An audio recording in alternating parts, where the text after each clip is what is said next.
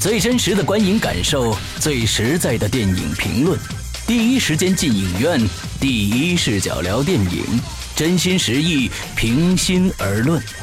你现在收听到的是《观影风向标》。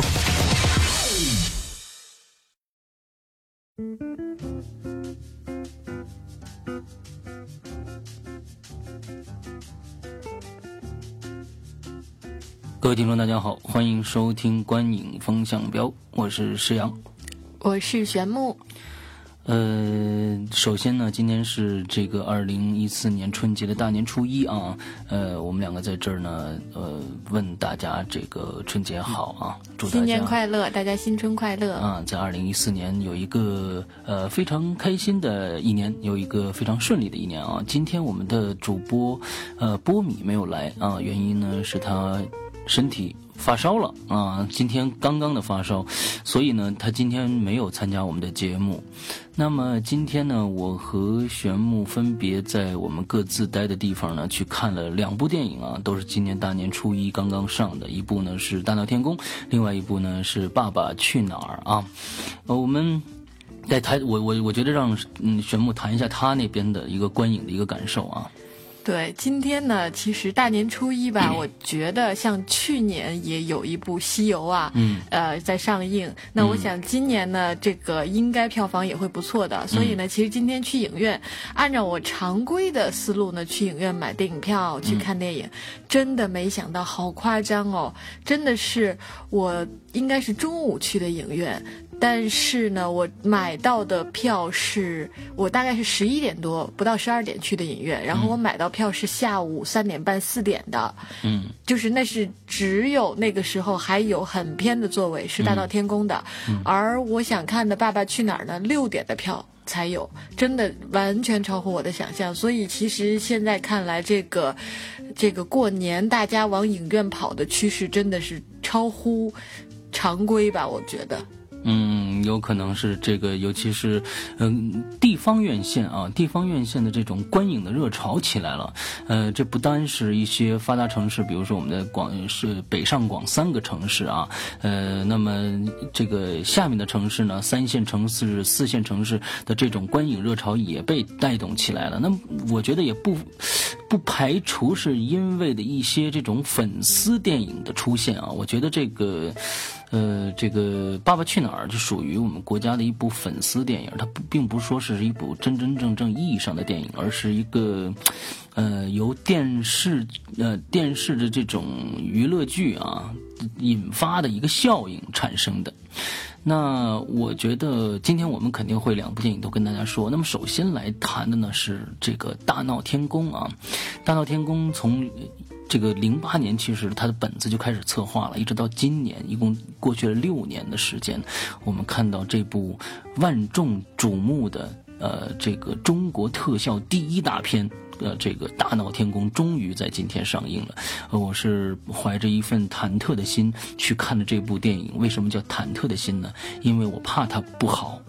呃，结果呢？结果呢？呃，不负众望，真的，这部片子真的不负众望，真的果然不好。嗯。呃，呃，我们让这个玄牧先来念一下这个关于《大闹天宫》的一些基础的信息啊，卡斯的信息。嗯，好嘞。那《大闹天宫》这部影片呢，它是星浩电影公司出品的，然后呢是中影还有安石英娜等好多家公司一起制作发行的影片。呃，影片的导演呢是郑宝瑞，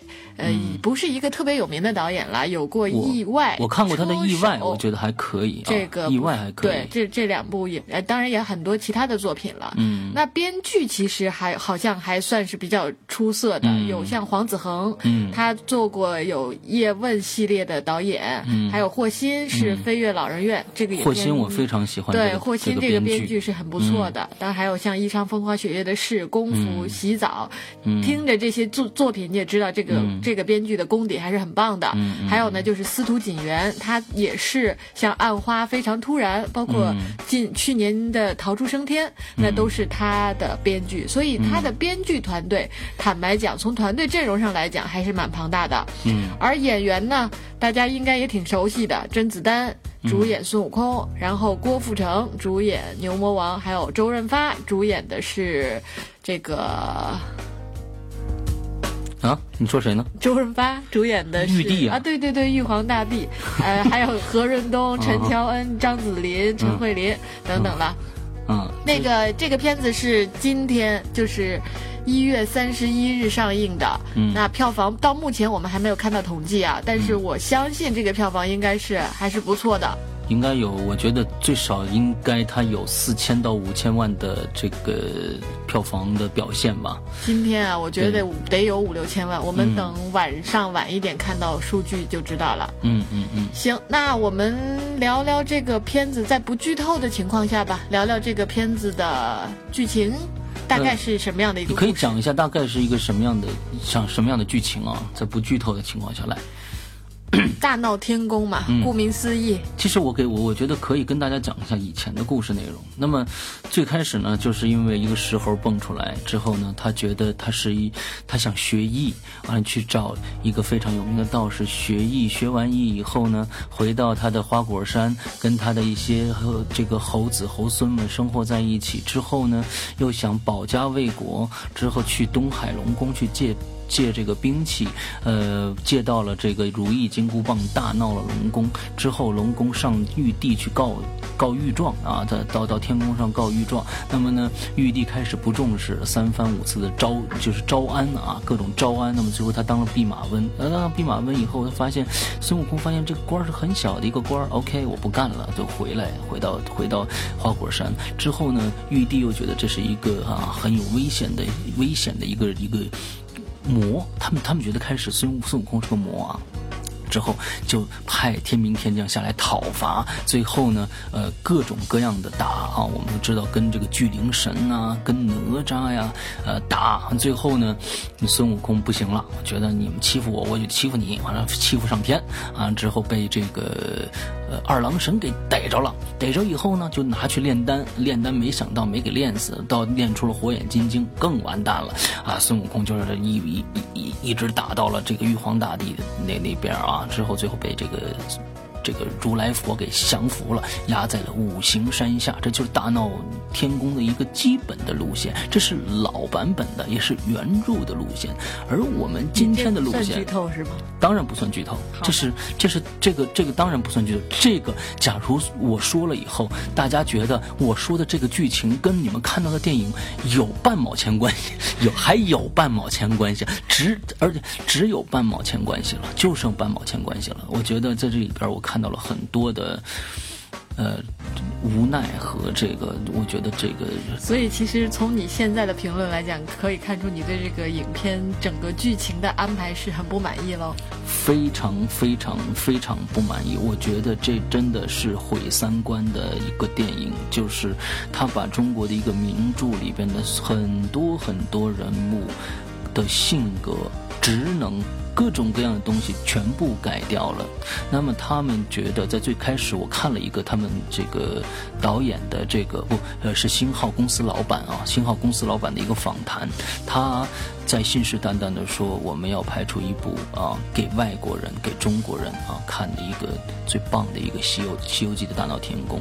他说当时在编剧的里边，他说我们又要保留这个我们的原著，又要。做一些改变，而这些改变，它基本占到了这个整个剧情的百分之，我觉得百分之六七十都已经改变掉了。嗯，谈谈我的看法啊，就是我觉得你相对是一个在这方面就是要求比较高的艺人了，所以你对他，或者是说你对，因为对对《西游记》这这个。四大名著之一很有感情，嗯所以你可能会带着一个很审视或者是批判的态度嗯在看待这件事情。其实，在我看来呢，就是说我并不反对一个一一部名著被改编，嗯但是呢，确实它改编的有一些。不太能让人接受，嗯。我觉得这是我的一个一个态度，或者说他的改编呢，已经把我们传统意义上认为的孙悟空大闹天宫的这个故事的嗯原因彻底改掉了。对，原因是牛魔王在这里面成为了一个很核心、很重要，甚至起到孙悟空整个性格决定作用的这么一个角色。我觉得是这好像是有一点对出乎意料的因为。因为我觉得现在是这样子的啊，牛魔王为什么现在变得在《西游记》里的这个作用越来越重大了？其实是因为我们小时候经常听到的一些故事里边有牛魔王，比如说《西游记》最重要的白骨精、牛魔王啊，这这是你说金角大王、银角大王，这都很少听到，就是在在故事里面能能听到，但是。真的是牛魔王在原著里面其实就是很小的一个角色，在其中的一回九九八十一难里面的一个小角色而已。为什么他是现在变成这么重要的一个角色了？就是因为我觉得是《大话西游》，《大话西游》在里边，嗯，强调了牛魔王的重要性。但这种强调，为什么说呃这个《大话西游》好？是因为它完全颠覆了这个《西游记》，它重新编了一个故事，我们是可以去接受的。对吧？它是要有一个奇幻的一个改编，我们是可以接受的。对，因为《大话西游》其实跟《西游记》关系也就也就是用到了哎这个人的角色对的感觉，但是其实已经完全跟《西游记》关系不大了。关系不大了。嗯，这样子我们就可以完全接受它就是戏说的感觉。对，它是个戏说的现在这个剧情其实是又就其实是两层皮的感觉了。对，就是他把牛魔王变成了一个魔界的首领，这简直是胡扯！这个就是就太胡扯了。这个就是魔牛魔王在在在这九九八十一难里面角色非常非常的小，嗯，这对，我觉得其实看了去年的这个《西游》，加上今年的《西游》，如果是，呃，一个对《西游记》不是特别了解的人，嗯基本上你就对原著的《西游》就没有完全任何的不知道了概念。对对对，对我们我们我们知道去年的西游，我我的看法是，其实看第二遍的时候，我能感觉到他的一些一些灵光乍现啊，就是我觉得他编剧里面有很多的亮点，但是我为什么还是反感去年的那一部西游呢？是因为我觉得中国的唯一的一个神话正面形象孙悟空被妖魔化了，我不希望这个样子，因为孩子现在在中国，呃，中国的孩子。就没有任何的他的精神领袖存在。国外有 Batman，有 Superman 什么之类的，但是国内只有一个孙悟空存在了，可能哈，但是还被妖魔化了。那么他，而且我觉得去年那个还好，是他又是这种戏说的感觉，而今年这一部。这个大闹天宫，他真的是在说正传，而正传又被改编的乱七八糟，而且还有孙悟空的感情戏，哦，这就受不了了。孙悟空跟一只狐狸的故事。哎，对对对，所以我们这这也不太说不说太多了。所以我觉得那这部在剧情方面，你会我只给打几分？十分，我只给三分。哇，好低啊！我给五分好了。我觉得真的是，因为我确实了解《西游记》和就是大闹天宫这个故事，那它被改成这样子，我觉得我也只能给到五分。嗯，那这片子除了剧情上来讲，其实我觉得在在它宣传中嗯，强调、反复强调的一个亮点就是它的特技、对它的特效。对，这个特效，我觉得。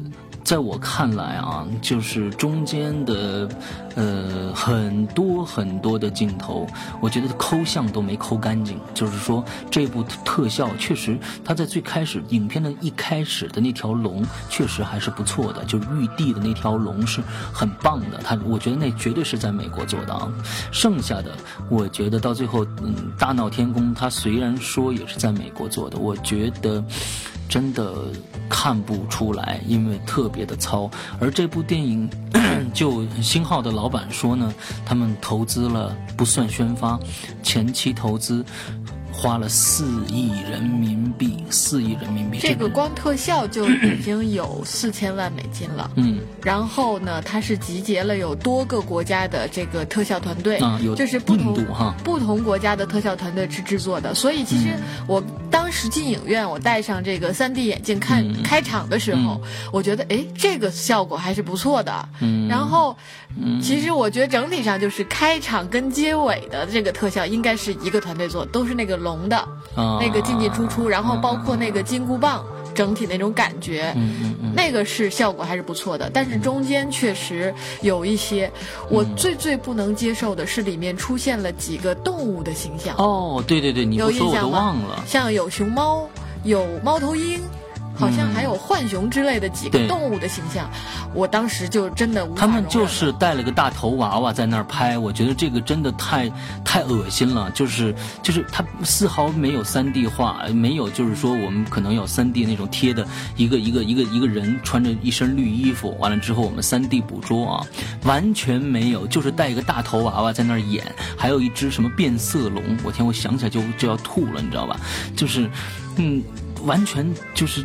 丝毫掩饰的没有欺骗观众，我就开始想说，哦，那好吧，这可能是给一个低龄的儿童看的啊，对我也有。当时其实，尤其在看前半部分的时候，我有种感觉，好像这个影片是给相对小孩儿，嗯然后家长带着孩子去看的这么一个片子。那假如说是给低龄儿童看的话，那么后来你的改编，你你你对原著的这样的这种无无无怎么说呢？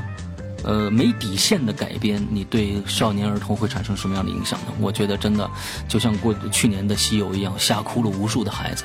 今年的《西游》的大大闹天宫，让很多孩子觉得，啊、也是我觉得无所适从。对我当时看的时候，后面有一个孩子说这不是孙悟空，我听得清清楚楚，一个孩子在后面说这不是孙悟空，孙悟空不应该是这个样子的。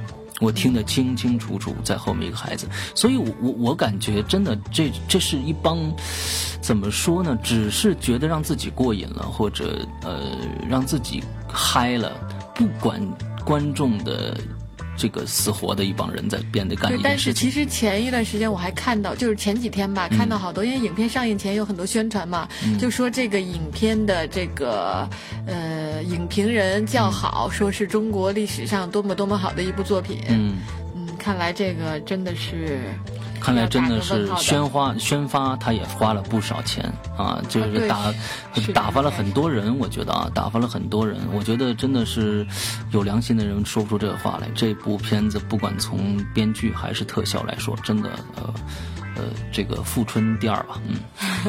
那表演呢？表演根本没有任何的表演。这里边甄子丹演的孙悟空，我觉得是个人就能演，因为根本看不出谁是谁来。他的眼神确实可以，有时候可以看出有一些甄子丹的那种神神情来，但是但是齐面里就是因为当时说找甄子丹来演，就是因为他的武术功底好，但其实这里边这里面并没有任体现不出来，没有任何的这个功夫，只有吊威亚的功夫啊！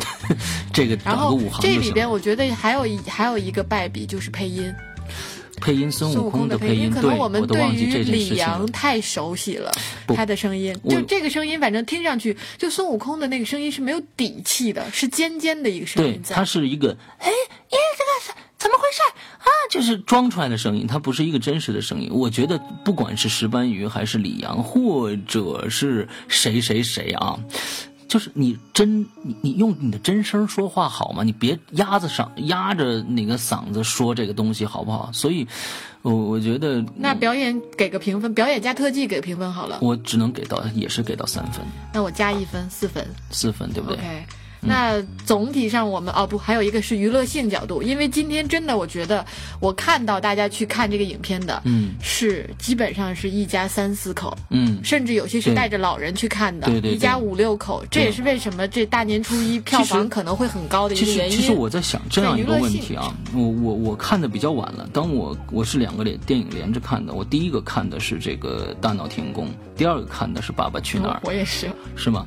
完之后呢，我看完《大闹天宫》以后，呃，怀着一分怀着一颗愤恨的心啊，走到那个票房的那个卖票那个地方，我看到了，其实我看到了，呃，这个影院，我看这家影院，一直到晚上十二点的票，就是呃。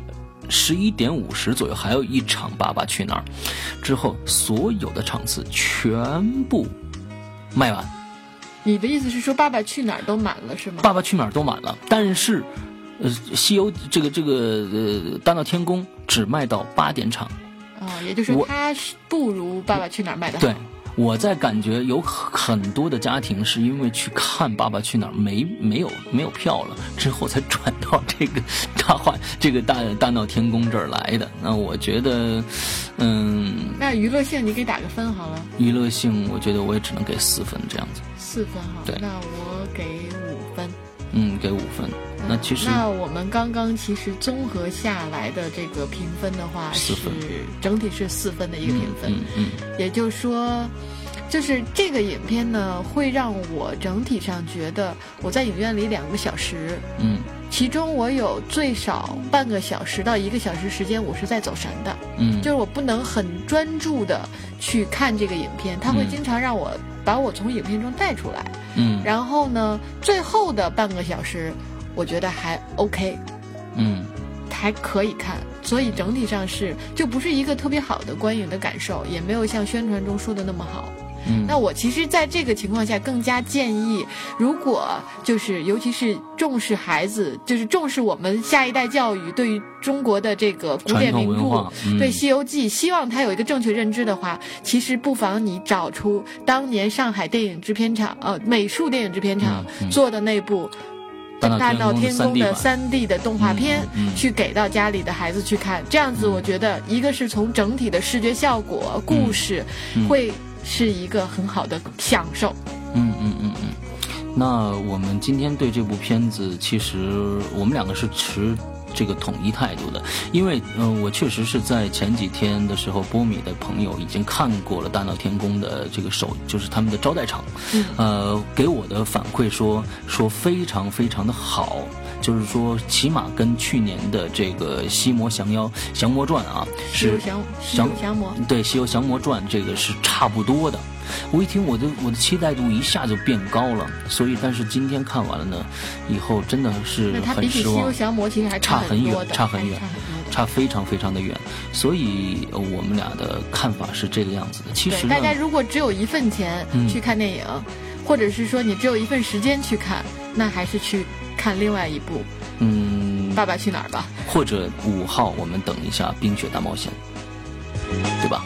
对《冰雪大冒险》应该是不错，虽然我们都没有看过啊。嗯嗯嗯。对，好，那我们今天的节目就是我们今天这一期的节目，关于《大闹天宫》的节目，这个到这儿为到这儿结束。希望大家呢，呃，听人劝，吃饱饭啊。对对对对对。这个钱不有时候花的确实有点冤枉，就不好了。嗯。好的，那谢谢大家。拜拜。拜拜。